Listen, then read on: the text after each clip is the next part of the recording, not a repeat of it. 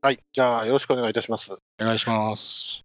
第10回、つんどかないラジオ始めます。よろしくお願いいたします。お願いします。はい。今日は2019年8月31日土曜日、えー21時53分です。このポッドキャストは、アンチ積んどくで本を読んで、その内容をゲストに説明するというポッドキャストのはずなんですが、なんとですね、今回は著者の方に詳細説明をいただいたり、質問に答えていただいたりするという、とても贅沢なポッドキャストです。前回の反省。前回は8月の頭にやったんですけど、まだ続きが取れてないっていうぐらいかな。はい。また忘れというわけで、本について、まず一旦、ソフトウェアデザインの2018年5月号から始まった連載についてやります。何かっていうと、試して理解リラックスの仕組みという連載についてやります。はい。というわけで、この順序でやると、僕の自己紹介が先なんですけれども、あの、竹内さんでよろしいですか？はい。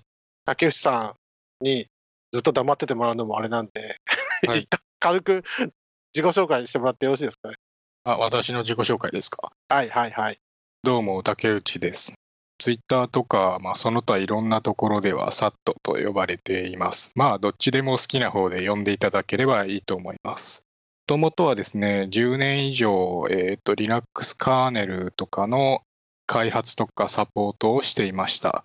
で、その後は、とまあ、ウェブ系の会社というかに、えーサイボーズに入りまして、あ今は、えー、Kubernetes の、えーを使ったとクラスターの、えーとシステムを作っています。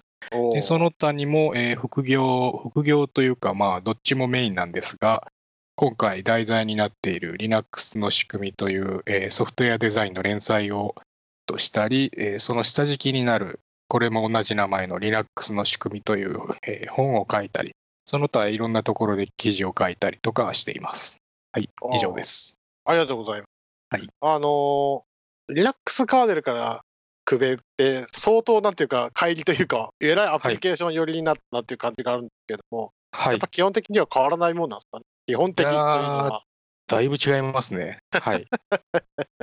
やっぱ世界が違うんですね。でもそのあたりの図がね、この連載のところでも途中で出てて、僕のツッコミでもあるんで、まあちょっとそういう話をしながら少しずつ進められたらなと思います。はいはいそれで、この連載ってもう1年半ぐらい続いてらっしゃるんですかね。えー、そうですね。1年半まではいかないかな。5月、あ6、7、8、9、そうですね。1年数ヶ月ぐらいですね。はい。で絶賛連載中ということで、はい連載中です。それで、1回のポッドキャストで何ヶ月分いけるかっていうのはちょっとチャレンジなんですけども、まあちょっと頑張って、あの、切りのいいところまで、はいもしくは時間が許す限り、まあ1時間ぐらいの、はい、1時間ぐらいの番組にしたいなと思います。そんな感じで、よろしくお願いします。お願いしそれで。はい。はいそれでですね、この番組について僕は自己紹介もう第1回でしてるんですけど、僕と Linux カーネルの関わりというか、この、はい。なんていうんですか、アプリケーションより下というべきか、うん。そのレイヤーの話に関係することというと、まあはい。基本的には僕はアプリケーションエンジニアなんです。はい。はい。で、一番最初に実はやった仕事が、ポーティングでとある OCR のエンジンを Linux にポーティングするっていう仕事をやったんです。はい。で、それまで Windows 一辺倒だったんですけど、突然 Linux っていうの触って、はーっていうので Linux あるんだっていうので、家でも Linux 入れてルーター代わりにするとかをやりつつも、はい。結局、えっと、システム開発会社辞めて、その次、は石川県のとあるハードウェア、メーカーと言っていいんか、ハードウェアを、まあ、メーカーか、ハードウェアの会社があるんですけど、そこに入って、その、地デジのセットトップボックスとかはい。作ったんですよ。で、その時にはもう、組み込み Linux とか、そういはいうものを触って、はあ、なるほどなと思いつつ、結局、前半に担当したのは Windows のソフトなんですけど、ドライバーを叩く方の Windows なんですけど、後半の方、っていうか多分独立してから。独立してから、地デジの仕様分かるんならできるんじゃないっていうことでお仕事をいただいて、組み込み Linux の上で ISDB で、えー、つまるところ地デジですね。地デジの実装のポーティングとか、VML ブラウザのポーティングをお手伝いしたことがありますと。はい、で、その時にやっぱり組み込み Linux って、こうメモリがシビアだとか、はいいろいろ、いろいろ、いろいろシビアなんで、何がどうシビアなのかっていうのを調べようと思ったら、まあ絶対このカーネルがどうだとか、プロセスがどうだとか、はいそういうのが絶対こうぶつかっちゃって、これ知らないと追っかけられないよねっていうのが、まあ、どうしてもやっぱ言っちゃうんですね。どんだけアプリ寄りのことをやってても。はい。なんでそういう気持ちで、こうまるで大学生の時に帰ったかのような気持ちで、このはい連載をこう読んでいってる感じです。はい。というわもうまさにけで対象読者ですね。はい。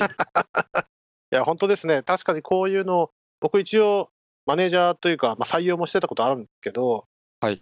こういうのを知らなくても、まあ、アプリは作れるのかなとか思いながらで、すね。はい。本来は知らなくてもできるっていうのがベストなんでしょうけど、そうですね。知らなくて作れてもん一切問題がないっていうのが、えーまあ、なんていうか、あるべき姿ですね。はい。そうそうじゃないですけど。はい。あーでも何でしたっけ、例えば Java とか .NET とかでも、絶対にこう仮想 VM の仕組みを知らないと、はい。こうマスターにはなれないと同じで、はい。結局、コンパイルしても、したりでもなんだりでもして、その上でプログラム、動くプログラム作るとなると、その下の基盤っていうのは、やっぱ知らないとマスターになれないのかなっていうのは、そうですね。どうしても癖があるんで、はい。はい。であとさらにソフトウェアデザインといえば、僕もた初めて Linux インストールしたのも、この本読みながら、デビアンインストールしたりしてたんで、はい。僕は毎月定期購読してるんですけど、積まれてたんで、これを機会にね、金沢 RB で、あの竹内さんがいらっしゃるらしいよって聞いて、え、本当ですか？っていう話をして、あーっていう話をしてる間に、こういうラジオやってるんですけど、やりませんかという話をご提案したら、快諾いただけて、つい2週間ぐらい前ですね。はい。はい、大変嬉しいです。はい、そういうわけで、ね、本連載とかね、ソフトウェアデザインとか、ご著書のね、試して理解 Linux の仕組みの宣伝になったらいいなと、勝手に思ってますので、えーよろしくお願いいたしますと。お願いします。はい。で、まあ、これは本当に、ね、不人気になったら嫌だし、まあ、不定期になるかもしれないし、とかいろいろあるんですけど、宣伝含めて頑張っていきたいなと思います。まあ、大体ね、今、平均再生数は1話あたり30回いかないぐらい。うんで、オーディエンスも17なんで、本当に宣伝が足りてないかあるんですけど、まあ、もうちょっとやっていきたいと思います。はい。それで、いきなり質問なんですけど、はい。この連載と本の試して理解 Linux の仕組みってどどういう関係ですか？そうですね。もともとは、えっ、と、本を書い書いたのが先にありまして、はいはいはい。で、そのために、えーその後に、この本から何かつなげる形で番外編を書かないかっていう、まあ企画、そういうざくっとした企画が先にありました。で、その後で、この本で書ききれなかったことの補足とか、新しいコンテンツとかが書けないかっていうのを私が提案して、えーそれでいきましょうというようなことになりました。で、対象はい、対象読者も少し違っていて、もともとの Linux の仕組みの書籍の方は、どちらかというと、システム管理者であるとか、性能指標を見て、うんぬんとか、あとはもう、IT に関わる全般ですね、誰でもっていうのが、えーメイン、結構広かったんですよ。でそれに対して、はい、ソフトウェアデザインの方は、まあ、開発者が見るかなっていうように、ちょっとふっと対象読者を狭めてというか、ある程度割り切って、例えば、プロセスとスレッドの違いの話とかをしたりしてますね。はい、そこについては、あの、はいアドミンに話してもしょうがないので、そうですねトしました。はいあ。そういう違いがありますね。なるほどね。つまり、エンジニアにとっては嬉しいところってことですね。そうですね。はい。プログラマー向けですね。はい。一発目のプロセ今からプロセススケジューラー会、第 1, 第1回プロセススケジューラーでやるんですけど、はい。そのサンプルコードにもういきなりフォークって書いてあって、おー、フォーク、プロセスとか説明なしでいきなりフォークってことは、このはいもともとの試して理解 Linux の仕組みにその辺ががっつり書いてあるのかなと思ったら逆なのね。本体の書籍の方ではざっくりと Linux ストアって話をして、で今から細かいことをやっていこうってこと。そうですね。はい。本は、こプとかは先に書いたのかな？はい。なるほど。わかりました。で、で、さらに言うと、今回、実験と図解で学ぶ OS とハードウェアの基礎知識で、図解って書いてあるのに、ポッドキャストで説明するっていうのは、なんていうんですか、図を見るために買ってくれっていう本の宣伝になれるといいなと思って、今日は話したいと。はい。はい。よろしくお願いします。お願いします。というわけで、第1回ですね。連載開始っていうことで、狙いが載ってまして、図1のカーネル屋さんとそうでない人との間のミスコミュニケーション図っていうのが載ってまして、うん。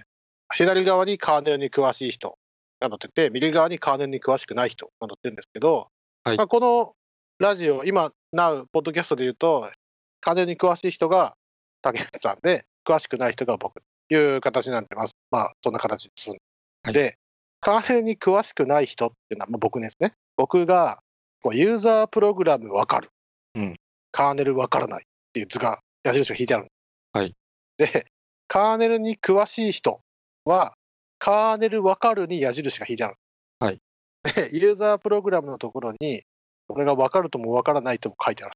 書いてある。書いてないですね。はい。これもね、迷ったんですが、こうしました。いや、まあそうですよね。これ見て、いや、これ本当はわかるんじゃないのかなって思っちゃってるんだね。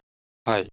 まあ、これなんでこうしたかっていうと、もちろん今回のポッドキャストの場合は、えーそのまま私たち2人のことが当てはまるんですけれども、えーこの図の中の 左側のカーネルに詳しい人っていうのにもいろいろいまして、そうであのすよね。はい、あの前職とかで新人で右も左もわからないような状態で、えーはいカーネルの仕事を始めて、その後不幸にもカーネルの仕事しかしてない人はアプリのこと一切知らないんですよ。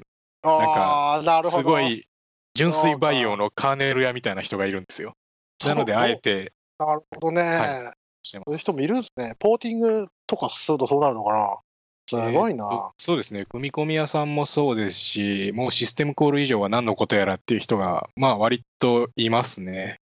だから、カーネルやって、なんとなく全部知ってるようなイメージを持たれがちなんですけれども、まあ、はい意外と上の方知らないっていうのはよくありますね。私もアプリ書かないですから。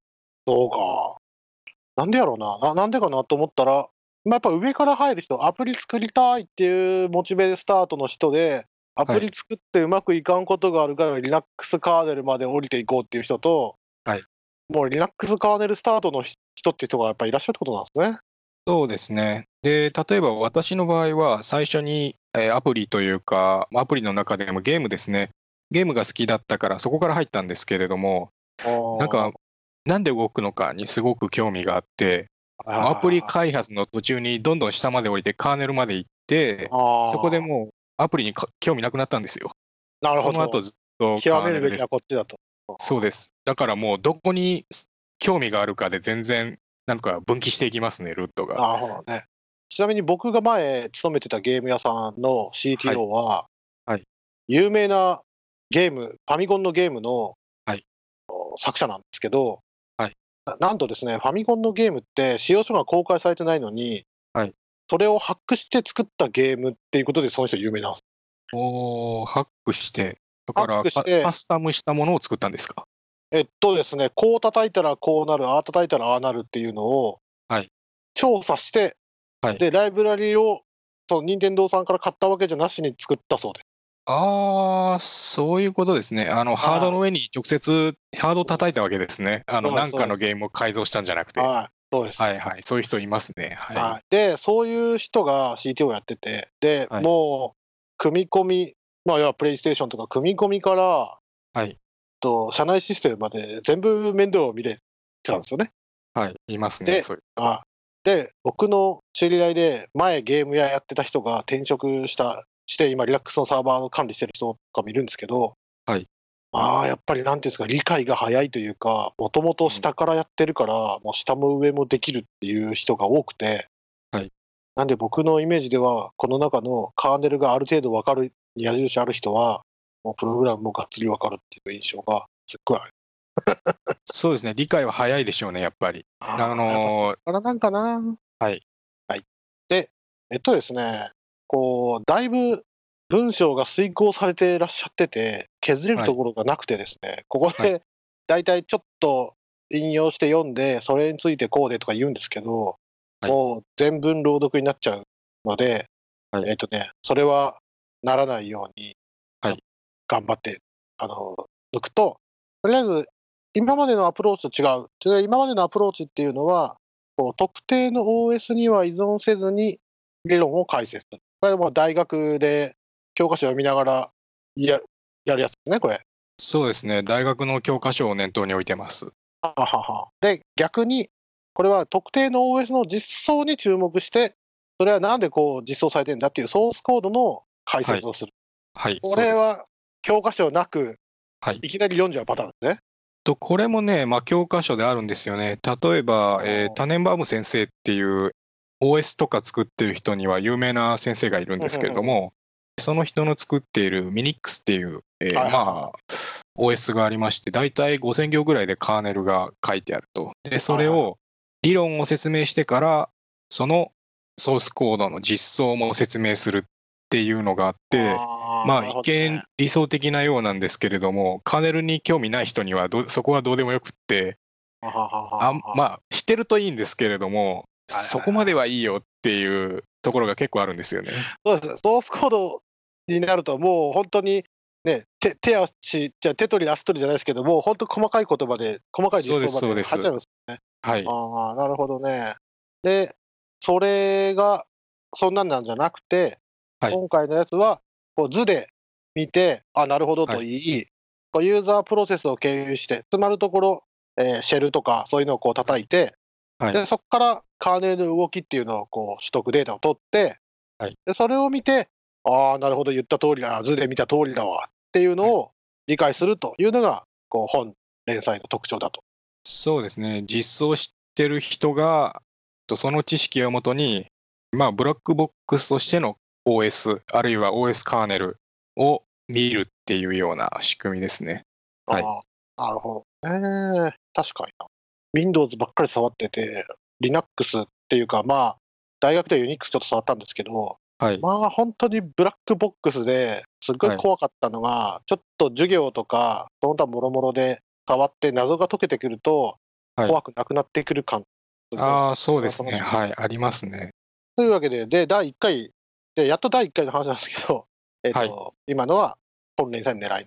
第1回、プロセススケジューラー。プロセススケジューラーってなんか深い理由があるんそうですね。これの理由はですね、第一に私が Linux のプロセススケジューラー屋さんだったっていうのがあります。すごく扱いやすかった。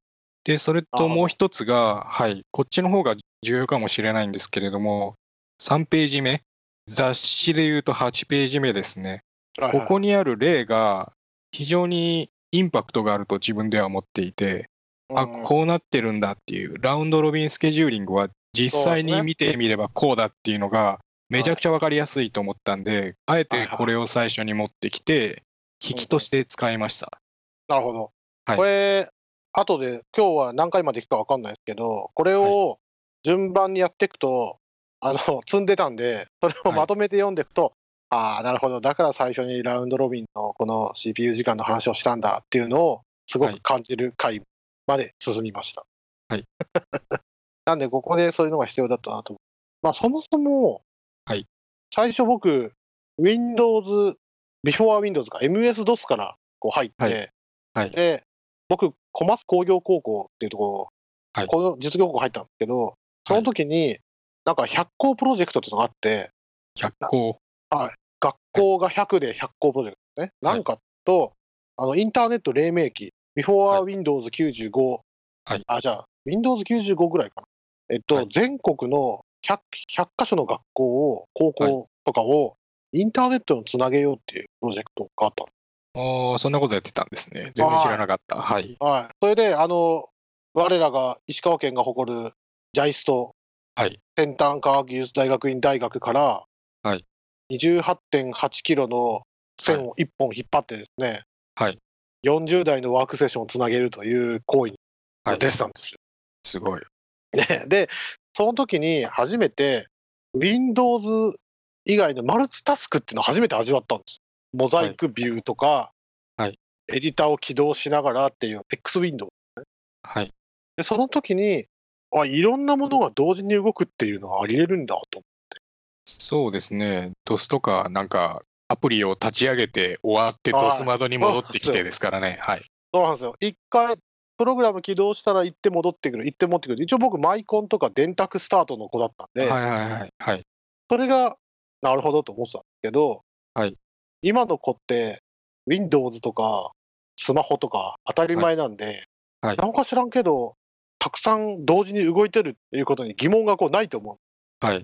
もうなかなか持ちにくいでしょうね。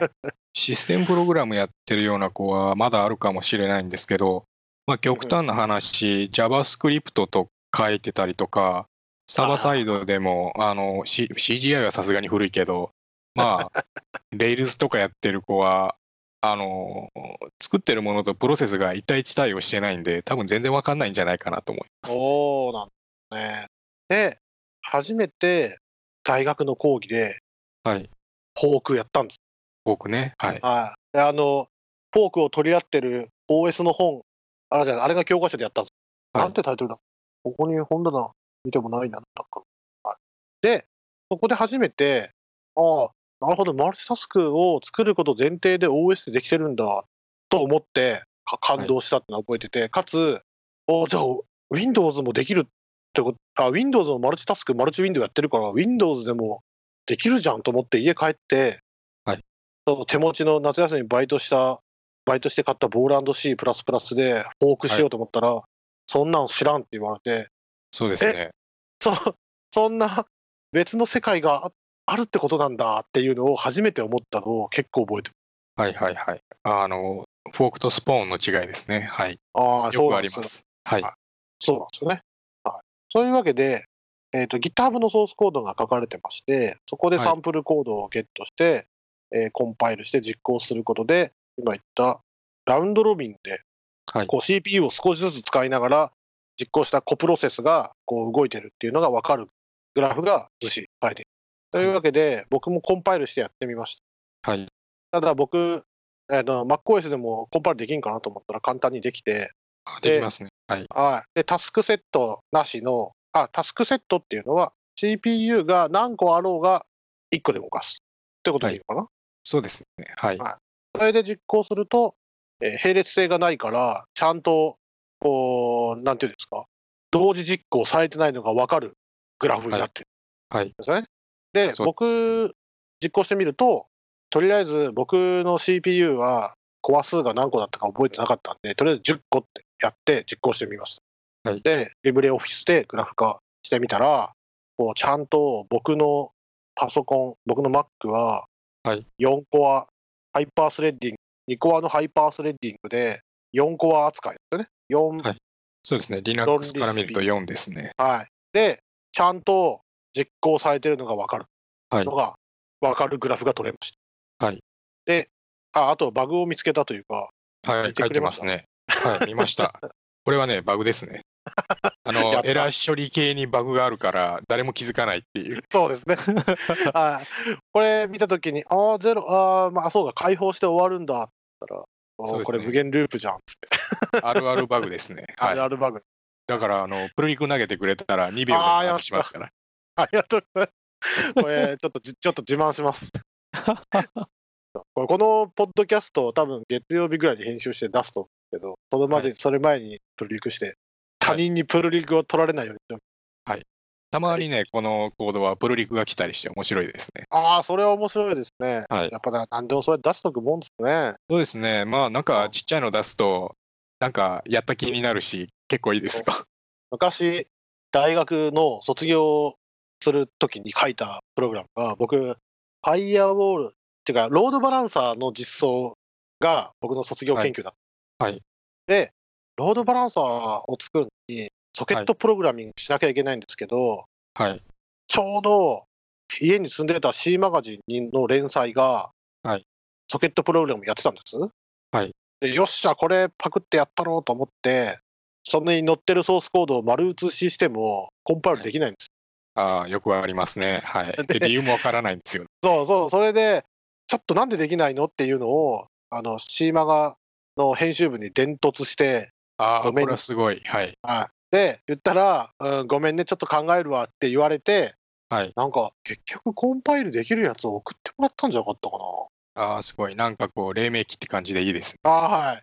だから、何が言いたいかっていうと、やっぱり、こうやってすぐ GitHub クローンして、コンパイルして、コンパイルエラーなくできて実行できるっていうのは、もう偉大なことだと思偉大ですね。ああのー、タイピングして間違えてドツボにはまらなくて済みますからう。いね。やー、本当ですよね。あの、こういうのの勉強が嫌いになるパターンだと思うんですよ。例えば、さっきのフォークの大学でやったんすよって言ったのは、僕、はいもう中高校生の頃から C 言語とかやってたから、はいあこのフォークっていうのは、こう、Linux、Unix のはい特徴的なとこだなっていうのが分かりながら書けたんで、学びが多かったんですけど、はいもう周りの子はもう、カッコがちゃんと対応できないとか、全角スペースでコンパイルエラーになって意味が分からんとか、全角度はよくありますね。はい。はい、なそういう、なんていうんですか、せっかく目標にしてる勉強があるのに、それ以外のことに聞い取られちゃって、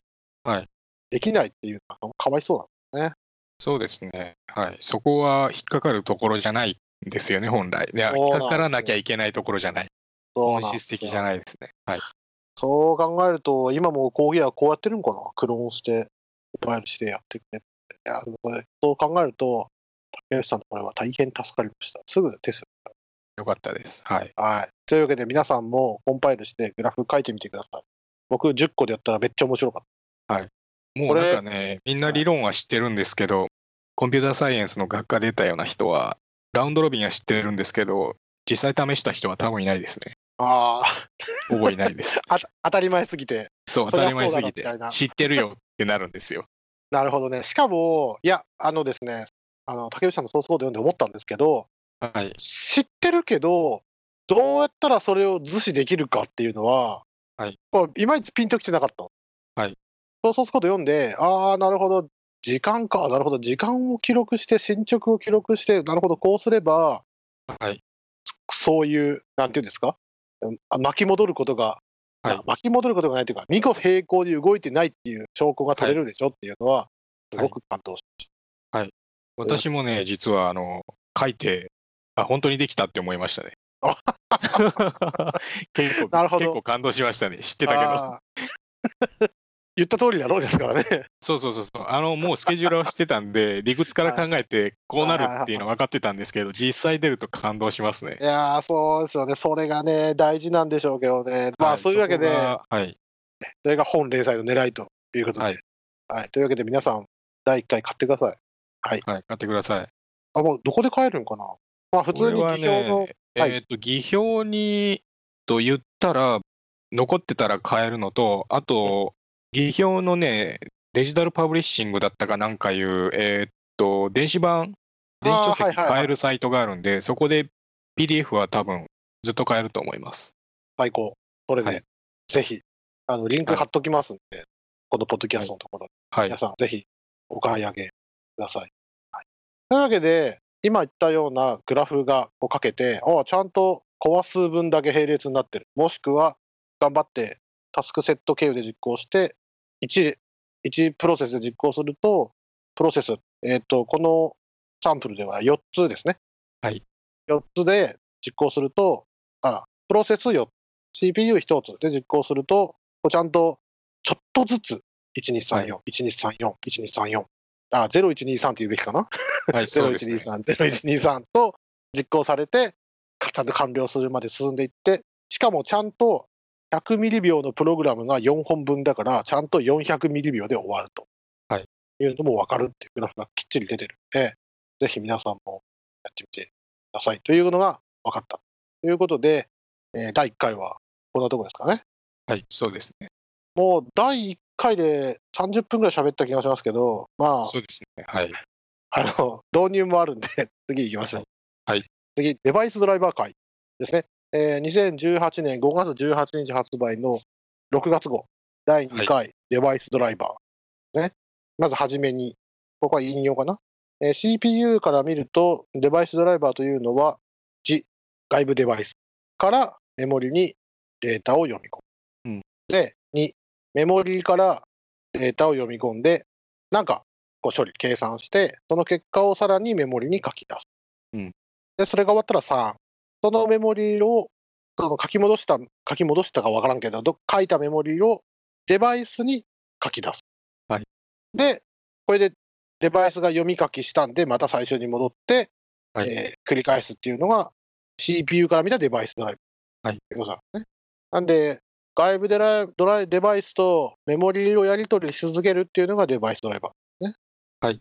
よく、まあ、これはこ、この後の話で出てくるかもしれないですけど、デバイスドライバーと、まあ、僕の立場、それとアプリケーションという言葉を使っちゃうんですけど、はい。多分プロセス的にはユーザープログラムって言った方がいいんですよね、きっと。そうですね。はい。デバイスドライバーとユーザープログラムの違いって言ったら、結局この外部デバイスとのメモリをこう直接やり取り化してるかどうかっていうことが、まあ分かりやすい区分の一つっては一つなんですね。そうですね。あの、ユーザープロセスって、なんだ、自分の持ってるメモリの中で基本的には完結してるんで、はい、ユーザープログラムがそっちです。で、デバイスドライバーは外のデバイスを叩くっていう、あはい、そこが違いですね。はい。で外その外のデバイスを叩くっていうのは CPU から見ると、外のデバイスとつながってるメモリに読み書きするってことなんですね。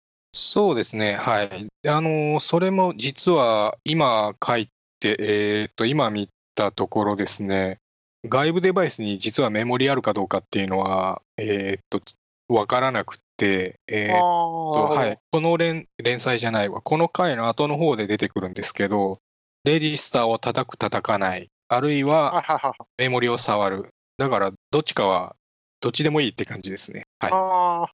とにかくここでは、うんはい。ここではこういう書き方してますけれども、とにかく外部デバイスと方法は置いといてやり取りするっていうのがデバイスドライバーですね。ああ、なるほど。そう考えると、結局、ドライバーから見た、あデバイスドライバーから見たデバイスも、アプリ、あ、じゃなかった、ユーザープログラムから見たデバイスも、まあ、これがいわゆるレイヤーアーキテクチャってやつで、上の層は、下の層の実装はよく知らなくても、口だけ知ってれば大丈夫、作るんですよね。そうですね。はい。あの、普通に作ってれば、ユーザープログラムは直接デバイス叩かない。で、デバイスドライバーは叩くっていう、カーネルがありなしに関係なく、そういう作りに普通しますね。ああ、なるほどね。僕、チレジアプリ、先ほど ISDB-T を Linux ボックスでやってたっていう話を少ししたと思うんですけども、その時もやっぱ実質この方法で分業してて、はい僕はドライブ、デバイスドライバーのどこどこです、どこどこです、うんじゃあ僕はアプリのここですって口では、えーそこではこの口を叩いてやり取りしてくださいっていうやり取りしてたんで、まあなんかおかしいなっていう時に、さっき言った通り、 Linux の仕組みを知っていかないとできないなってことはたまに出てくるんですけど、それ以外は特に知らなくてもできるって、すごい高かったな。これはやっぱり基本的な作りなんですね、きっと。そうですね。はい。デバイス、そうですね、僕の組み込みリラックス、だから組み込みリラックス、長い組み込みリラックスって、組み込みのデバイスだったら、あ組み込みのハードウェアというか、そういうのだったら、割といろいろつながらない、いろいろとつなげるところ、レイヤーもあるんですけれども、つなげるあ USB の口とか、ハードウェアつなげるないけれども、ね、パソコンとか、めっちゃたくさん USB とか USB、今はもう USB しかないか。いろんなものがあって、それいろんなものつながりますけれども、はいそういう、例えば、この USB メモリのこのメーカーのこのやつは、こういうこうこういう方法でやってほしいとか、ああいう方法でやってほしいっていうのはめちゃくちゃたくさんあって、それぞれ使い方が違いますっていうのは、はいアプリ側としてはね、もう実まあ、昔の Windows とかそんな感じ、昔の Linux とかもそんな感じだったのかな、なんか、すごい大変ですけど、今はもうほとんど刺したら動くって感じですもんね。そうですね。はい。それはそん、な感じです。はい。それはこういう努力の、とか、そうこういうアーキテクチャのおかげっていうことなんですね。そうですね。はい。例えば、あの、ハードディスクとかを直接本体に刺さってるような ATA、シリアル ATA とか、ああいうやつと、えー外からつなぐ USB 経由でつなぐようなやつは全然インターフェースが違うんですけれども、い。ああ、えー確かカーネに。はい。カーネルがそこを全部抽象化してくれて、ユーザープログラムから見ると、リードライトとかで全部やってくれるっていう、下の方なんか知らないよっていうので、プログラム組めるようになってますね。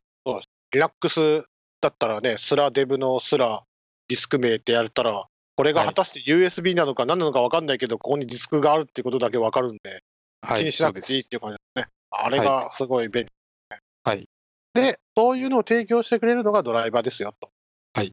で、結局そのメリットっていうのは、そういうデバイスごとの仕様とかをみんな同じとこをこう読んで、はい同じプログラムを書かないようにしてくれて、で、このデバイスは実はこういうふうに叩いて動かしてほしいんだよねっていうのを、こう、うまいこと、そういうお約束を守ってくれるっていうレイヤーがはいデバイスドライバーなんですよね。はいなるほど。まあ大体みんなの考えてるデバイスドライバーと、もうだいぶ感覚が合ってる気がはい。します。で、はいえーっとですね、この第2回の図なんですけど、図3、デバイスドライバーによるデバイスの操作ってありましたね。で、これ、デバイスドライバーがこう横長でビーってデバイスの上に乗っかってますけど、これは、そのプログラムごとにドライバーが、ドライバーがあるっていうんじゃないか。まあなんか、コンピューターの上にデバイスドライバーがドンと乗ってるから、はい。それをそれぞれプログラムを叩いてくださいねっていうことなんですよね。はい。そう認識していただいていいです。えーなるほど図はい。図2のところだと、これデバイスドライバーない世界なんですけれども、はいはいはプログラムがいちいちデバイス操作しなきゃいけないっていう地獄のようなものです。でそれに対してドライバーがあれば、えーっと、ユーザープログラムは基本的にはドライバーを叩けば、1個のドライバーを叩けば OK と。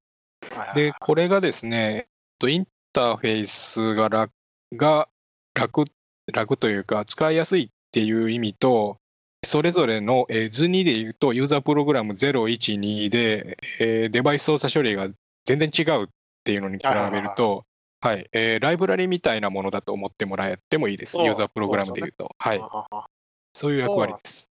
そう、そうなんですよね。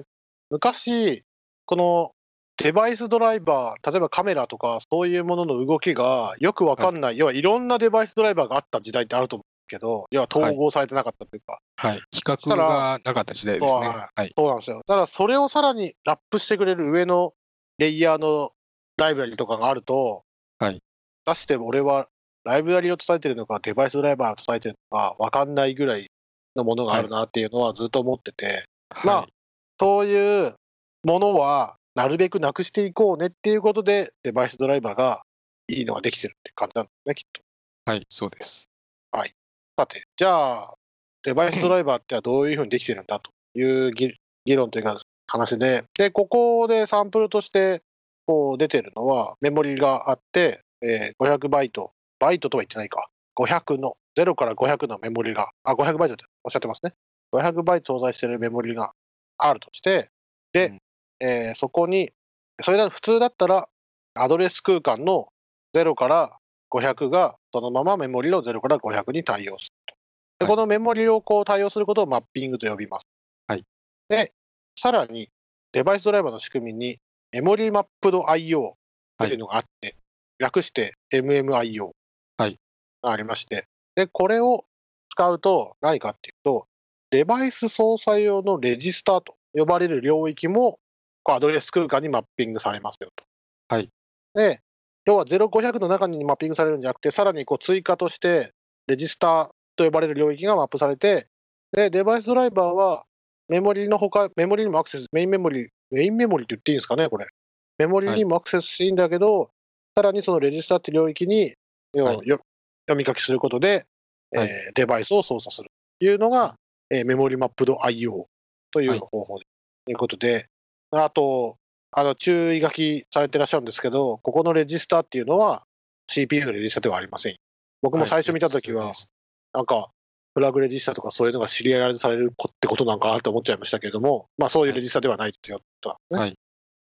で、この本のサンプルだと、例えばそのレジスターの中の、このオフセットいくつのところに、これを書くと、こういう要求になりますよとか、このエリアに、あこのオフセットのところに、えこの数字を書くと、お読み出し要求になりますよ。っていうはい。のがあって、はい。えーとそのオフセットのどこに処理要求を書い書くとか、はい。えーどっかに1を書いたら、えー読み出ししてもらえるとかっていうのは書けて、で、一旦こっちで指示を書いたら、次は向こうが、デバイス側が処理をして、ではいデバイスが処理終わったら、どこどこを1にしてくれるっていう約束がここに書かれてる。そうですね。はい。でそのこはい。メモリマップド IO の何が何が楽かって、あのメモリ、メモリ空間のアドレスさえ分かればアクセスできるってことで、あえーすごい C 言語から普通にドライバーが書けるっていうのが楽なんですよ。えーすごいですね。これ、はい、すごいです。これ逆に言うと、今まではどうやってたんですか？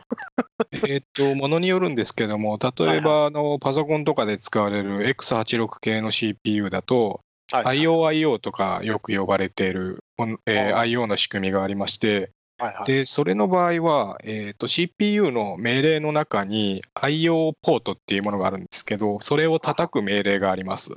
あーつまり、シリーズ通信的なことをやって、はい。なんかデータを読んで、あーこういうデータが返ってきたわとかっていうのを関数的にやるというか、そういうふうにやるんですね。通信的にやるというか。はい。で、その辺はアセンブリコードでしか書けなくって、C 言語からそれを使おうとすると、えーっと、関数作んなきゃいけないんですよ。ということは、まあ、めんどくさいですよね、やっぱり。メモリから直接叩けるよりもかなりめんどくさい。はいまあ、本質的にはそうですもんね。要求して、結果をもらってっていうのは、はい、そこは変わらないんですよ。はい、はい。はいはいはいはい。なるほどね。で、今はこれが主流なんですよと。はい。あーなるほどね。で、これで、今言った通り、まず指示を書く。で、指示を書いたら、こう要求を開始すると。デバイスドライバーからデバイス参考をしてくださいっていうのをメモリに書くことで要求開始できます。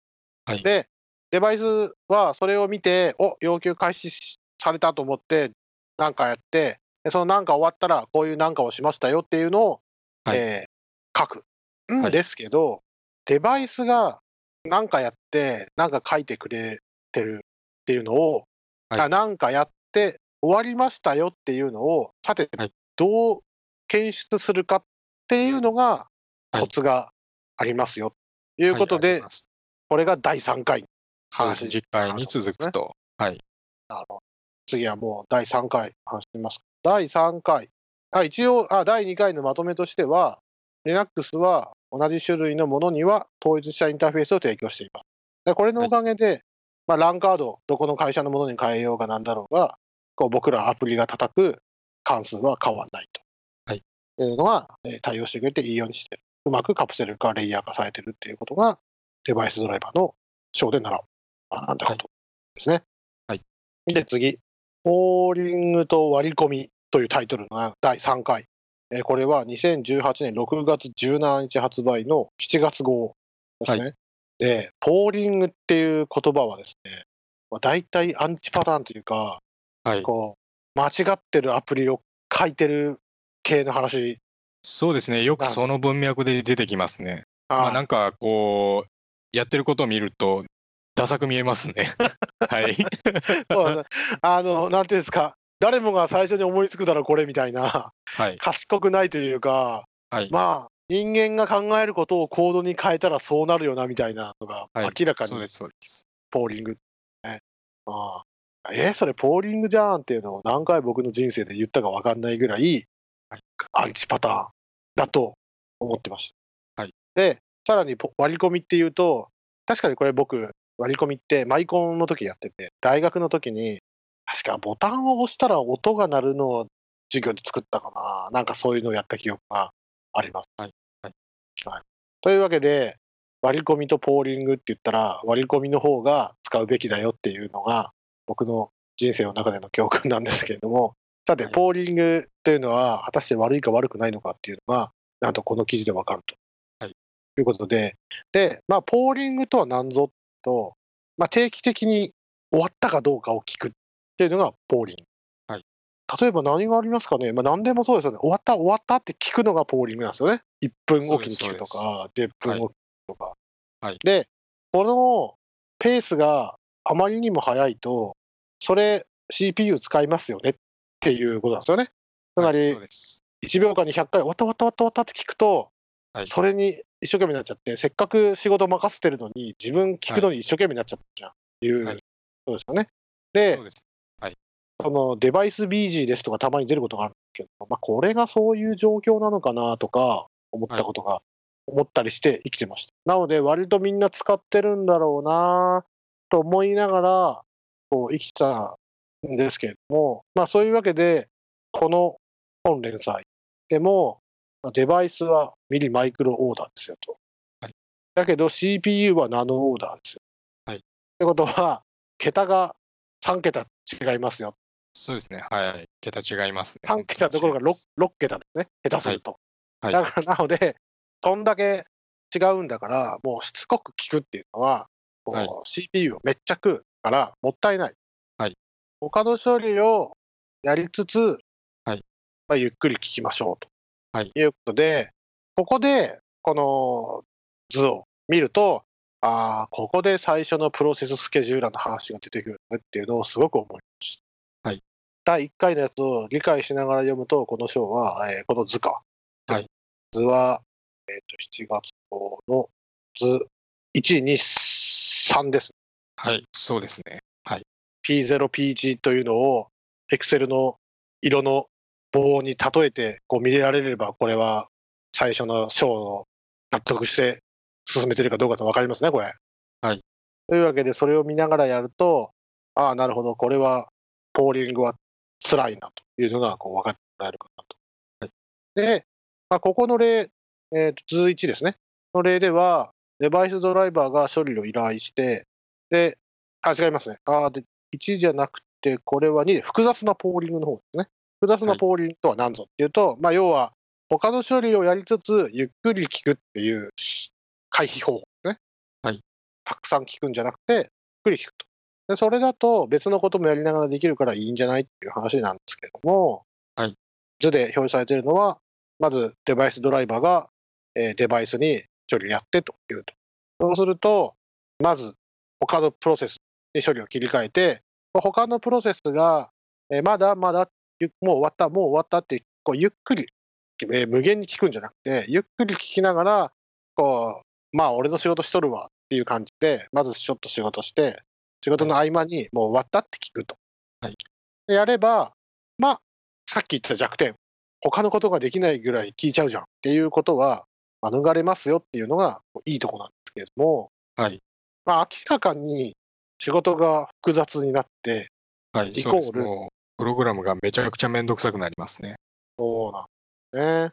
この辺って、多分スレッドプログラミングとかのデザインパターンがそのまま使えると思うんですけれども、はい。そういうところでも、とにかく複雑になるから、はい。その、こういうふうにクラスを定義して、こういうふうにして、こういうふうにして、こういうパターンがあるんだぞっていうのが、めちゃくちゃあるぐらい、それを C 言語でやれって言われると、なるほど、辛そうっていうのが大体感じてもらえるかなというぐらい弱点、は複雑性が弱点になっちゃうっていうことなんですよね。はい。まずその複雑になっちゃうというのが一番の弱点だと思うんですけども、さらに、こう、ゆっくり聞くんで、もう終わっちゃってるのに、次聞きに行くまで終わりましたって分かんないんで、まあ、その分の時間だけどうしても CPU ロスしちゃう。そうです。CPU というか、えっ、と、デバイスの処理が終わったのに気づかないですね。単に時間をロスですね。はい。時間をロスです。はい。だから、お客さんから見てみると、なんか知らんけど、このハードウェアゆっくり動くなとか、なかなか返事しないなって見えちゃうってことですよね。そうですね。本当は、えーデバイスが何 IOPS 出るとかっていう話なのに、うんこの OS で使うとなんかすげえ遅いんだけどっていうことになります。それはデバイスドライバーがヘチョイしてるってことですそう、ちょへちょいとこうなります。ね。なるほど。で、かといって、じゃあ、ロスしないようにするわ。それはそれ最初に戻っちゃうじゃんっていうのが変な話そうです。はい。っていうのだけ聞くと、ポーリングってやっぱダメじゃんって思うんですけど、まあ、思ったところで、みんな、みんなも思うんで、そういうわけで割り込みっていうのがありますよ。はい。で、割り込みっていうのは、こうデバイスが処理を受けたら、もう終わったよって、ちゃんと通知してくれるっていう機能、まあコールバックっぽいはい。のがあって、終わったよって向こうから言ってくれるそうですね。はい。えっと、例えば、ユーザープロセスで言うと、シグナルですね。ああいうものを想像してもらえれば。で、つく、はい。作った順序としては逆で、割り込みがあって、えーシグナルがあるんですけれども、うんえっと、皆さんの、普通にユーザーランドプログラムを作る人からすると、シグナルが先にあって、あ、それは実は割り込みと同じなんだよっていう方がおそらくわかりやすいかなと思います。ああ、なるほどね。確かにそうです。みんな、シグイントとか送ったことあるやろっていう、無限ループキルしたことあるやろってやつですね。はい。なるほど。というわけで、まあ、割り込みというものがありまして、えーその仕組みをが使われますと。引用なんですけれども、CPU はあらかじめデバイスドライバーが割り込みコントローラーというハードウェア、割り込みコントローラーというものが、こう、マジで基盤の上にあるんですよね。あります。これははいハードウェアですね。で、それに登録しておいた割り込みハンドラーっていう処理をこう呼び出してくれるというのがえー割り込みですね。それに登録しておくと、まるでこうあらかじめ決めといたものが割り込みが発生しました、つまりデバイスが処理終わりましたって言ったら、まあまるでコールバックのようにこうパッと呼ばれるんで、それで最低限の処理をしてメインに戻す。はい。いうふうにするのが割り込みを使って、デバイスドライバーからの返事を待つのの、まあ、方法ってことですよね。はい。これのいいところは、今言った通り、あの、終わったら言うからねって言われるんで、言われるまでは別のことができるっていうのがいいところなんですよね。はい。なんで、すっきりできると。だいぶいちいち見に行かなくても、わあの、呼んでくれ、呼ばれたら考えるわっていうふうにできるから、あーすっきりできると。ということで、結局じゃあみんなどうしてるのっていうと、みんな普通は割り込みを使ってると。ポーリングすると、このドライバーヘチョイなってなっちゃう。あ、ドライバーがヘチョイって言われてる分にはいいかもしれないけど、お客さんから見たら、なんかこれ、遅いプログラムなんだけどなっちゃうのは、もうはい防ぐためには割り込みを使ってますよっていうのが、今時の話。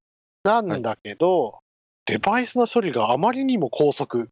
例えば、デバイスが、なんとか、モーターとか物理的なものだったら、明らかにそんな速いことはないんでしょうけど、はい。もう、なん例えばここで言うと、SSD とかです。もっそうですね。えっ、と、特に NVMe の SSD が想定されますね。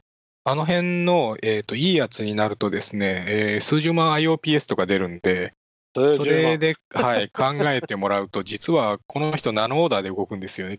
ああ、なるほど。まあ、電子が動いてるだけだから、はい。なんですかね。まあ、とにかくはいミリマイクロオーダーとナノオーダーだから、勝負になんないよね。だから、えーポーリングはダメなんだよねっていう話だったんだけど、ポーリングの弱点がなくなるんですよね。同じ速度で、はいはいはいはいって動いちゃうから、はい。まあ、例外的にそういう場合にはポーリングじゃなくて、あーはい。逆か、割り込みじゃなくてポーリングを使うことがありますよと。はい。まあ、どちらかというとですね、えー弱点がなくなるというよりも、割り込みを使うと間に合わないんですよ。デバイスの速度についていけない。後々の話になってくるんですけれども、えー例えばプロセスが動作しているときに割り込みが入ると、カーネルの中の処理が動いて、デバイスドライバーが動いて、で、デバイスとやり取りして、またユーザーに戻ってくるっていうような仕組みなんですけど、それがですね、えー例えばマイクロビオーダーとかかかっちゃうと、そうすると、あの、なんとか IOPS とか言ってましたけど、あれがめっちゃ下がるというか、えーデバイスの処理にカーネルって言えばいいのかな、えードライバーか、デバイスドライバーの処理が追いつかずに、うんえー詰まっちゃうと。実際のところ、今、ここで言ってる割り込みコントローラーっていうハードウェアがあるじゃないですか。はい。そいつが遅いと絶対遅いってことですね。そいつの性能にえーとそい引っ張られますよつ自体、そいつ自体ではなくて、えーっと、そいつがハンドラー、コールバックを呼び出すと、そこが遅いんですよ。コールバックの関数がめっちゃ時間かかります。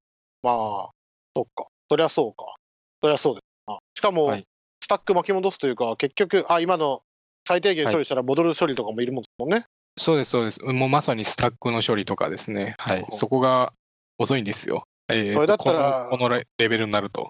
ああ、全力ループの方が早いじゃんってことですよね。はい、そうです。なるほどな。そう、そういうのは、はいなんか、作ってみるしかないです。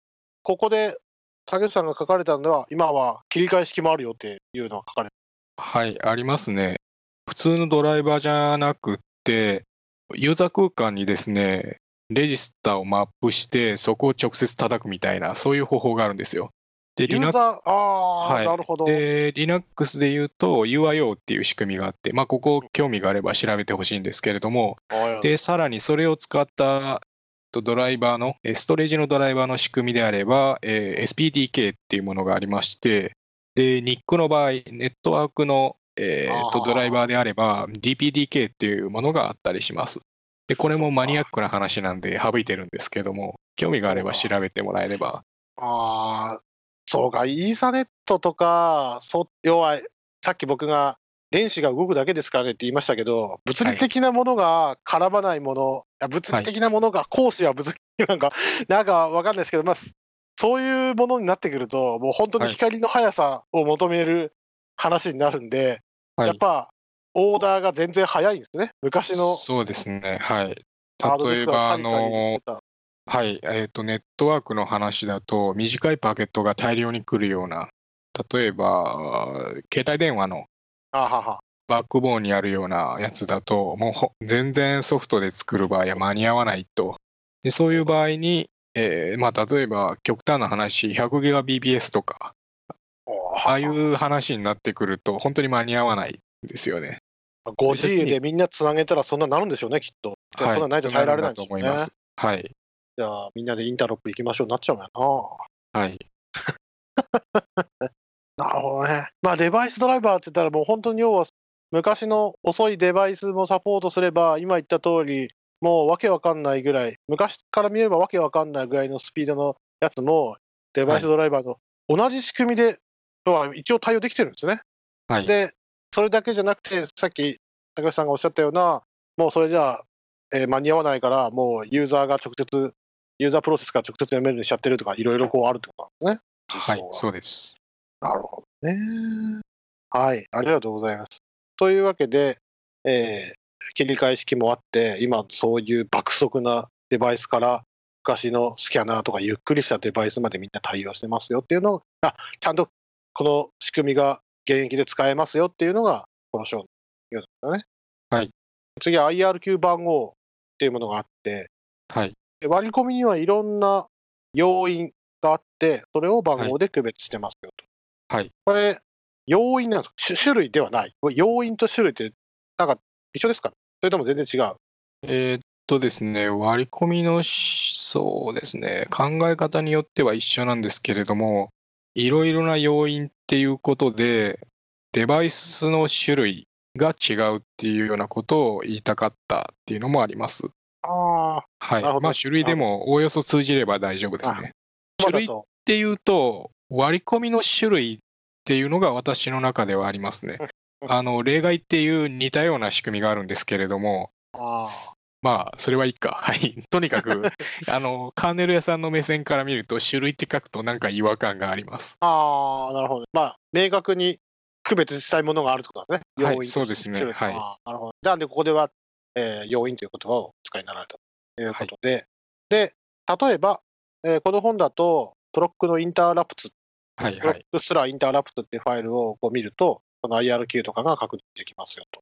はいで、スラデブスラ SDA のストレージデバイスに対応する IRQ は241。ということで、えーこの本では DD コマンドを使ってストレージデバイスに書き込んで、論理 CPU において発生したこのインターラプトの数が増えてるっていうのを確認するというのがこのデモで載ってる。で、僕もやってみました。はい。えっと、正しくは、プロックのインターラプツを見てみようと思って、はい、Mac は Mac なんで、はい。あのプロックないんで、はい。僕のゆ隣で動いてるファイルサーバーの方に入って、アップタイムってやったら 257days って出てるんで、よし、これでインターラプツってやったらすごい数が見られるんじゃないかなと思って、まあ見てみました。まあそうすると、もう、ん？キロ、メガ、ギガ、4ギガとか、いろいろはいすごい数の割り込みが、イーサゼロ。おお、なるほど、 LAN カードで行われてるんだっていうのを確認できて面白い。はい。で、このローマン字3文字の IRQ、まあ本には気にしなくてがいいですって書いてあったんですけども、はいこれなんか代表的なやつとかどうなんですかエイリアスがついてるとか、そんな感じ、そうでもない。えーっとね、種類が違いますね。例えばですね、と LOC って書いてるやつ。うんこれは、まあ、割り込みコントローラーが CPU にくっついているようなもんで、もんでっていうか CPU にくっついていて、CPU の中のタイマーがありまして、そいつを使って割り込みが何回発生したかっていうような違いがありますね。ああ、あ、じゃあこれは、あなるほど。と統計の方法が違う的なことなんですかね。えーっと、割り込みの種類ですかね。数値のやつが、例えばですね、外部デバイスのもので、NMI とかいろいろ書いてるのが、いや、それだけではないな。まあ、種類が違うと。特別な割り込みで名前がついてるものって思ってもらえればいいですね。なるほどね。ああ、じゃあこれはなくならないから、こうなってるのかな？これはですね、あのーもう発生源がこれしかないからって感じですね。なるほど。なるほど、なるほど。例えば USB ハードディスク10個つなげてやったら IRQ がはい例えば 10,、10種類割り振られて、それぞれこれですよそれですね。はい。なんだけど、別に USB じゃなくなくて、もう派生源決まってるから、もう統計統計としてというか、もう決まってるやつがあるからっていう時には、これっていうのがあって、そういう意味で、種類っていうのはこういうことなんですね。種類なのか、要因なのかえー。要因ですね。はい。この0とか8、9、あるいは LOC とかが要因ですね。あははいはなるほどね。まあ、というわけで、えーえっと、プロックのインターラプツのを見ると、まあ、一旦はローマ字で気にしなくてもいいけど、それではい CPU が、あデバイスドライバーが使った割り込みの数のを入れて、ちゃんとアクセスしてるのかどうかが分かるって感じですね、これ。はい、そうです。じゃあ、ランカード動いてるか動いてないかよく分からんと、これ見たら分かるってことね。そうです。あちゃんと、えっ、と、ここで説明したように割り込みっていう仕組みを使って、えーあーデバイスとやり取りしてるなっていうのが、まあ、外側、えー外側っていうのはカーネルの外、ユーザー空間のプロセスから分かるというような書き方にしてます。あと、自分でドライバー作ったりしたらとか、これでちゃんと統計取れるってことですね。そうですね、はい。ちゃんと動いてるっていうのが、まあ、カーネルの中だと、ともっと簡単に自分でカウンター持ってればいいんですけれども、実は外からも見えると。そうです。はい。要はいは、なんちゃってじゃなくて、ちゃんと OS があ間はい違いなく割り込みしたな、お前っていうのが分かるってことなんですね。そうです。はい。さて、1時間10分、20分ぐらい喋りました。はい。システムコール会までやりますか？どうしあ大丈夫ですよ。はい。あ、じゃあ、システムコきます。じゃあ次回、次回システムコール会までやりましょう。次回というのは、この回の次という、ごめんなさいね。はい。はい。じゃあ、一応ここで一区切り出しんでやっちゃいます。システムコール、えー2018年7月18日、えー発売、8月号。もう少しで、ジャスト1年前まで来ました。この連載は第4回ですね。はい。で、前々回は、プロセスがカーネルのデバイスドライバーを介してデバイスを操作するこのレイヤーの話をしたんですけども、その時に、これはですね、えーカーネル内のとは限定してないですね。はい。おー失礼しました。僕のはい引用がミスりましたね。はい。えっ、と、実は書いてるかもしれないですけど、カーネルとは限らないです。なるほど。はい。ちょっと見ときます。はい。じゃあ、えーっと、デバイスドライバー、とにかくプロセスが、えーデバイス操作するっていうのは、まあ、はい。レイヤーを我々は設けたけれども、その方が便利だから設けたけれども、はい。まあ、バグとか、悪意あるプログラムで、直接デバイスにアクセスできるという場合はとか、複数プロセスが同時にデバイスを制御しようとするとかで、まあ、要ははい。規律なくアクセスしようとした場合はい。とか、パーミッションを無視して、ストレージデバイス内のデータを読み書きできてしまうっていうのが、こう発生する可能性がある。はいので、こうハードウェアの力を借りて、ユーザープロセス直ではアクセスできないようにしていますと。そうですね。例えば、デバイスにアクセスするときに、ここのレジス、えー一つの要求をするときに、ここのレジスターを叩く。で、その次にこのレジスターを叩くっていう、二つで要求が構成されているとします。で、その場合に、二つのプロセスから同時にその命令が来ると、えー最初の命令をまず実行します。その次に別のプロセスから最初の命令を実行しますとか言ったら、まあ、むちゃくちゃになるわけですよ。そうですね。そういうののためにシステムコールがあると。まあ、それ、この後で詳しく説明するんですけど、そうなります。ハードディスクに書く内容がしっちゃかめっちゃかになる可能性があるってことですね。はい、そうです。A, A が書こうとしてるときに B がやっぱこの内容でって言っちゃう可能性があるんですよね。はい。まあよ、ハードディスクだったらデータぶっ壊れますね。はい。最悪の場合、ハードディスクが分鎮になりますね。ああ、あそこまで操作でき、叩けるもんなんですね、デバイス。はい。なることがあります。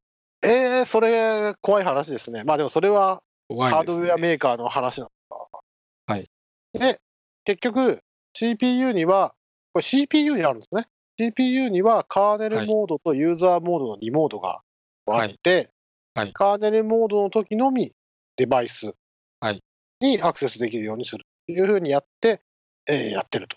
はい。まあ、正確にはですね、CPU にはモードがいくつもあるようなものもあります。あ先ほどお話ししたと X86 系 CPU の場合は4つありますね。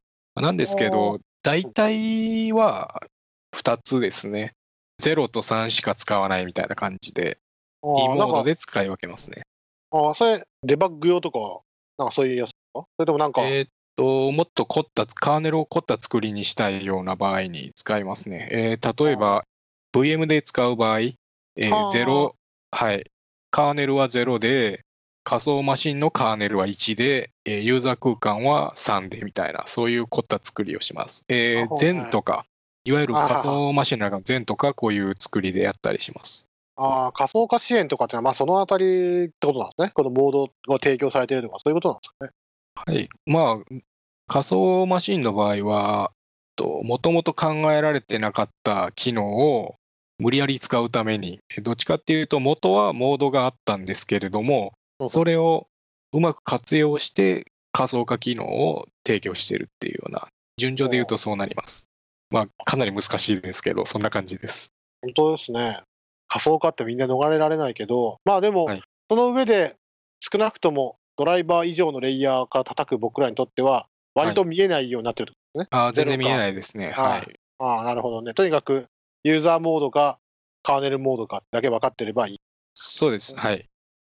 カーネルモード、このカーネルモードっていうのが、こうよく CVE とかセキュリティ警告とかで見る、これ特権モードってやつってことでいいんですか、えーっと、特権モード、とですね、いろいろあるんですけれども、プリベレッジとかってある言われますよね、大体。ああ、言われます、言われます。はい。はい。で、あれの意味するところが2つあったりして、1個がルートだったり、ああ、そうえーそうですね。はい。で、もう1つがカーネルだったり、まあ、結構文脈で分かれって感じなんですよね、あれ。なるほど。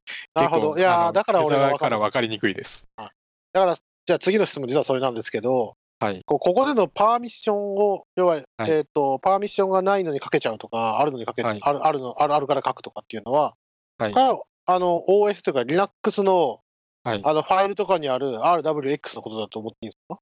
えーっとですね、OS のパーミッション、なんだったかな、これ。えーっと、すみません。正しくは、はい。えーっと、ちょっと待ってくださいね。本文は、2018年7月18日号。あ、パーミッションって書いてますね。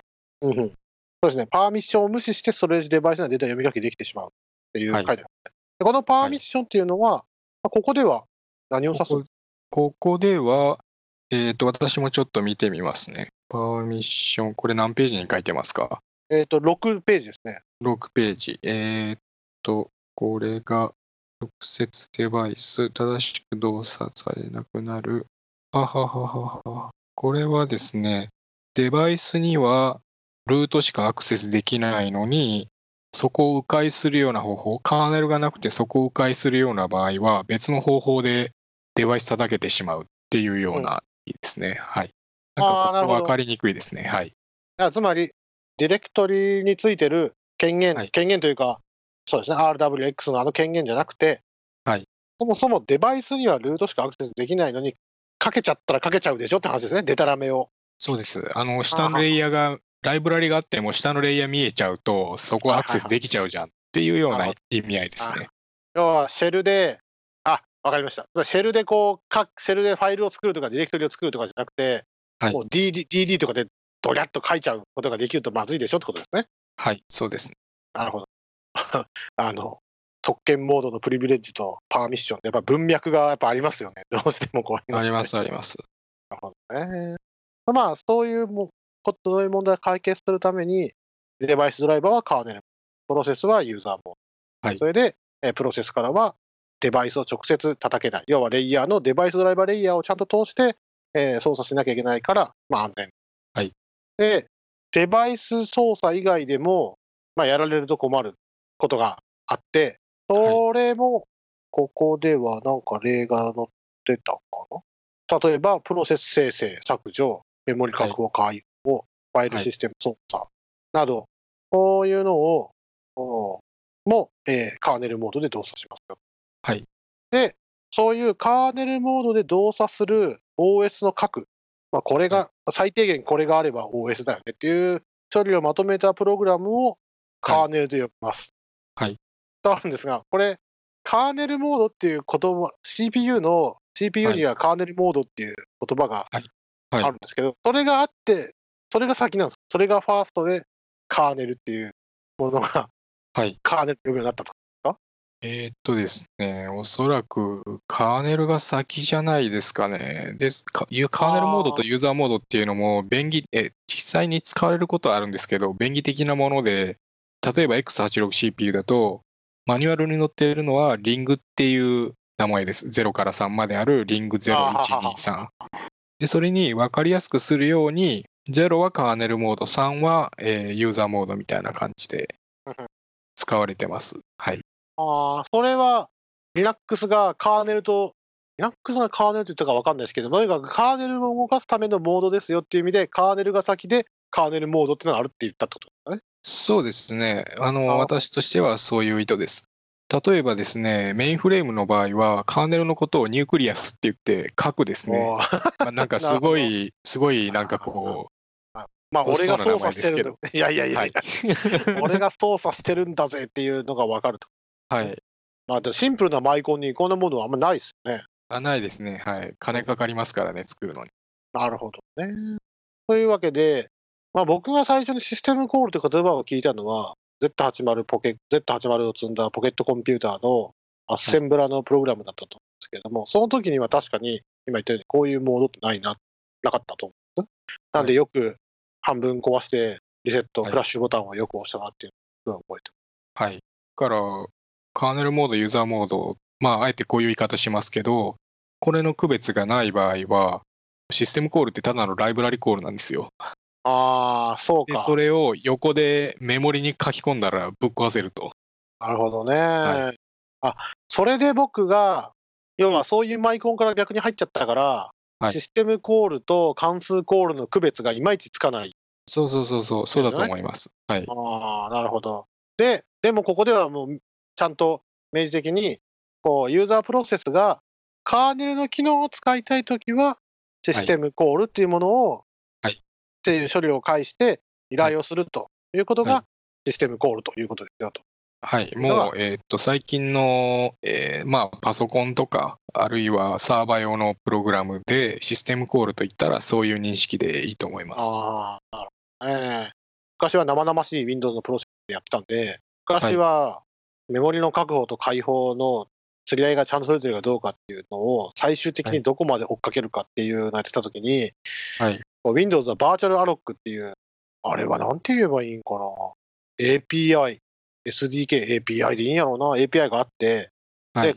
最初、絶対に Windows がメモリを確保するときは、もうこのシステムコールと言っていいと思うんですけど、これを経由でメモリを確保してるっていう、はい仕組みだったんですよ。はい。で、そのライブラリの名前がカーネル32だったんで、はい。ちょうどその時 Linux とかも触ってたんで、ああ、はいカーネルっていうのはそういうもんなんだな。多分メモリ確保とかそういうのは、その、こういうカーネルってやつが中心で絶対選んだんだよなっていうのをなんとなく感じながら生きてます。はい。そうです。大体それで大丈夫ですね。まあそういうわけなんで、Linux だろうが Windows だろうが、CPU が提供する機能だから、カーネルはカーネルなんですね。そうですね。はい。で、それがもともと CPU の機能として存在していて、その機能を叩く方法、まあ API が OS によって変わると。うんうん。そんな感じのイメージですね。はいなんでこのユーザーモード、カーネルモードっていうのは、特に Linux じゃなくても、はいまあ知っといた方がいい言葉ってことですよね。そうですね。あの、Windows でも、はい。あの、Win32 API とか懐かしいのがありますけど、ああれの、もう名前忘れましたけど、プロセス作るような はいえーやつだと、あれシステムコール。ルですね。はい。そうですね。あの、バーチャルアロック使うときは、Windows ヘッダーとか WinAPI ヘッダーを呼び込む。はい。なので合ってると。はい。さて、というわけで、えーシステムコールを使うんだよっていうのが分かってるうちに、S トレースっていうコマンドがあって、これ S トレースっていう多分発音していいと思うんですけど、S、T、R、A、C、D ですね。これを実経由で実行すると、およそこの出すログの一つ、一行に対応した一つのシステムコール発行っていうのが分かるはい。というので、まず C 言語でハローワールドをプリントするのを作って、S トレースでそのログを出してみましょうと。で、やると、ライト、はい。書くですね。WRITE の、はえー第二引数、えー第一引数に、えーハローワールド、あ、第二、あ、どうぞ第二引数にハローワールドっていう文字列があって、ちゃんとそのシステムコールが呼ばれてるよっていうのがはいわかる。うん。はい。そうなんですね。で、えーさらに、えっと、じゃあ、システムコールを、画面に出すときにはシステムコール叩かなきゃいけないから、それははい Python でもちゃんと使ってるんだぜっていう実験のために Python でやってみましょうということで、Python で実行して、Python でこのログを取って中身を見ると、やっぱちゃんと Hello World をライトしてると。い。うのがわかる。うん。で、えーさらに、皆さんも好きな言語でや、ぜひ同じことをしてみてくださいと。あるので、はい。やっぱここは金沢 RB のメンバーとしては Ruby でやらざるを得ないだろうということで、はい。さっきの戦闘 OS サーバーに入って、Ruby-V ってやったらなんと入ってないと。はい。というわけで、別途用意したサーバーにはい。入って実行してやってみました。うんっていうのが、そこのメモ書きのスクリーンショットかけまか貼ってあるんですけど、はいはい。ちゃんと、ちゃんとバッチリ、あの、ハローワールドって書かれてました。ただ、ライト、これ11とか12っていうのは、これ、何の数字なのかな？これは、えっ、と、書き込むバイト数ですね。ああ、なるほど。じゃあ僕のやつは、開業がないから、いライトのところに開業がないから11なんだ。なるほど。はいじゃあバッチリあは不思議なのが、あの、リードのところで、鍵業あるのに、ライトでは入れてないんですよね。な、なんなんだろう？Ruby だからこうなるのかな？全然わかんないです。い。えーっと、ソースコードの方は、プッ、プッツの、その1行を読んでですね。ハローワールドの終わりの方に開業は入ってないんで、はい。多分そういう、単にそういうことだと思あ、なるほど。はい。う。なるほどね。というわけで、リードの方もちゃんと出て、まあ、 Hello World、あ hello、hello で grep したら、ちゃんと読むところと書くところが見れて、すっごい面白かったんで、皆さんぜひね、Node.js とか、なんかいろんな好きなのあると思うんで、これやってみるとめっちゃ面白いと思います。僕はめっちゃ面白い。なるほどねと思いました。よかったです。で、つで、えー最後に sar コマンド、はいで、ユーザーモードとカーネルモードのどっちどっちで実行しているのかっていう割合を見られる。はい。ということで、この本では無限ループ、単なる無限ループと、途中でシステムコールを挟む無限ループと、で、えー比較してしゃいます。ということで、まあ、親プロセス ID を得るっていうのすらシステムコールなんだねっていうのはびっくりしました。そうですね。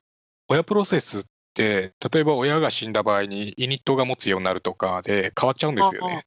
だから、はい。なので、えーシステムコール経由です。そっか。そいつがどうするかっていうのは、割とシステムががっつりやってるから、はい。かつ、そうか、死んだ場合にこうなるとか、ああなるっていうのも考慮することを考えると、好き勝手に読んでいい領域じゃねえぞってことなんですね。はい、そうです。というわけで、このサンプルでは、get parent PID、get P PID して、はいえ表示するというのと、単に無限ループしてるっていうのと、コンペしてるのが、グラフが、グラフじゃなかった。あグラフも載ってますね。グラフと図が、結果が載ってるんで、えぜひ、えー見てください。うことで、これで、一旦今日は終わりですね。はい。ありがとうございました。いえいえ、私も楽しかったです。いやー、それは良かったです。もっと上のレイヤーの子連れてきて説教するような回にしないと、僕が、こう、なんて言うんですか？釈迦に説法どころじゃないかということをやってるんで、なかなか厳しい面もあるかなと思思いましたが、まあでも、こんな贅沢ができてすっごい良かった。ああ、それは良かったです。普通、質問なんてできないですからね。この編集部に聞かなきゃいけないんで、そうあんまりないですね。でまああ、私もですね、ここに書きそ、そびれたというか、えー書ききれなかったことがいっぱい言えてよかったですね。やっぱり、なんでしょうね、ちょっと詳しいところ、これはどうなってるのみたいなところが出てくるはずなんですよ、興味があれば。ああ、なん。ですけれども、それをいちいち注釈とかで書いてると、まあ、紙面がいくらあっても足りないのと、なんかこう、そうね。米24みたいな感じで、論文みたいになってくる。そうそうそうそうそう、すい。ごい嫌だったんで、もう説明は最低限にしてます。まあでもざっくりと切り口があって、はい。あのこの導入でもおっしゃった通り、図があって、この図が合ってるかどうかを見ながら、簡単なコードを書いたり、簡単な、はなんていうんですか、えー実行結果を見たりはいしながらやるっていうのは、すっごい、はいなるほど、面白いなと思いました。そうですね。この連載で書いてることは、まあ、あんまり深いことは考えずに流して読めばいいかなっていう感じで、ああ、書いてます。確かに、いや、でもそれぐらい、さっき言った通り、細かいこと気になってたらキリがないんで、まずは切り口としてこういうので、こういうのでって言って、どんどん細かく切っていった方が絶対いいですよね。はい、そう思います。さて、ありがとうございました。さて、そういうわけで、はい。次回があるのかどうかわかりませんが、今言った、はどこまでがライブラリで、どこまでがシステムコールで、どこからがユーザープロセスでなんとかで、ライブラリでなんとかでっていうのが、はい。すっごい気になってる人向けに、なんと次回はライブラリから始まります。はい。ということで、また、あの、機会があったらやはい。りたいと思いますので、はい。ぜひよろしくお願いします。はい。お願いします。また反省会を金沢 RB かどこかでやって、次回はさらに充実した内容にできるようね、励みたいと思います。ぜひぜひ。はい。はい。じゃあ、こんなところで。はい。はいじゃあ、皆さん、ありがとうございました。はい。はい矢口さんもありがとうございました。いえいえじゃあ、またよよろしければ次も聞いてください。はい。じゃあ、はいどうもありがとうございました。はい。ありがとうございました。